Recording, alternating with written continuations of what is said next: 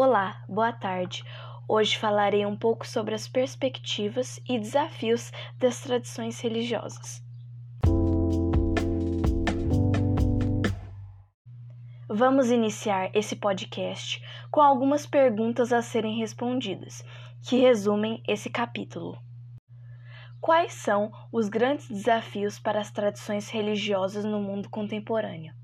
O principal desafio das tradições é a intolerância religiosa, que provém da recusa a outros modos de ser e crer, causando grandes tribulações, como as perseguições.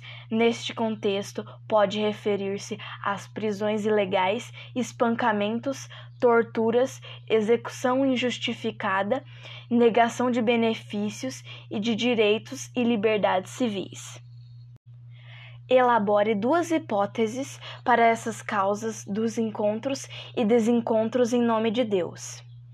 Esses desencontros e encontros acontecem devido às forças políticas, interesses econômicos e por condições sociais. Como a mixofobia e a mixofilia influenciam os conflitos.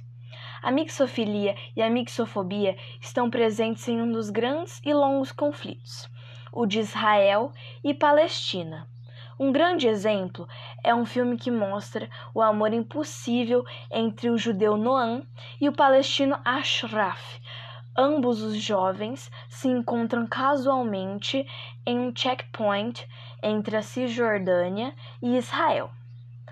Apesar da natureza histórica desse contexto inóspito e sobre como são e ocorrem as possibilidades de coexistências nos aspectos de existir ao lado de, do existir com e do existir para, que nos indicam os campos da mixofilia, a amizade ao estrangeiro, diferente, e da mixofobia, o medo ao estrangeiro, diferente com o apoio das reflexões de Sigmund Bauman, 2013, 1998 e 1995.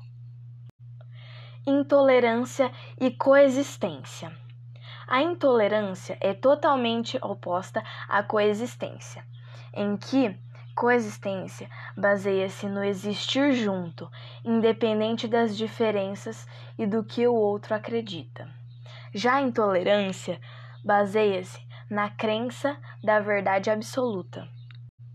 Exemplos de conflitos no Oriente e no Ocidente. Como já citado, o conflito entre Israel e Palestina, destinado à disputa por um determinado território considerado sagrado pelos muçulmanos. Respeito e diálogo juntos na construção da paz. John Locke, Voltaire e Dom Orvandio.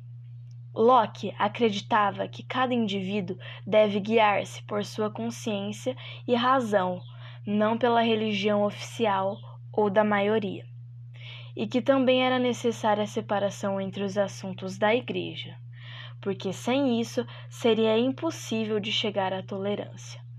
Voltaire diz que temos que considerar todos os homens como nossos irmãos.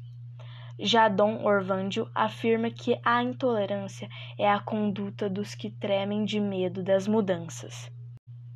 Bom, e esse foi meu podcast. Espero que tenham gostado. Até a próxima.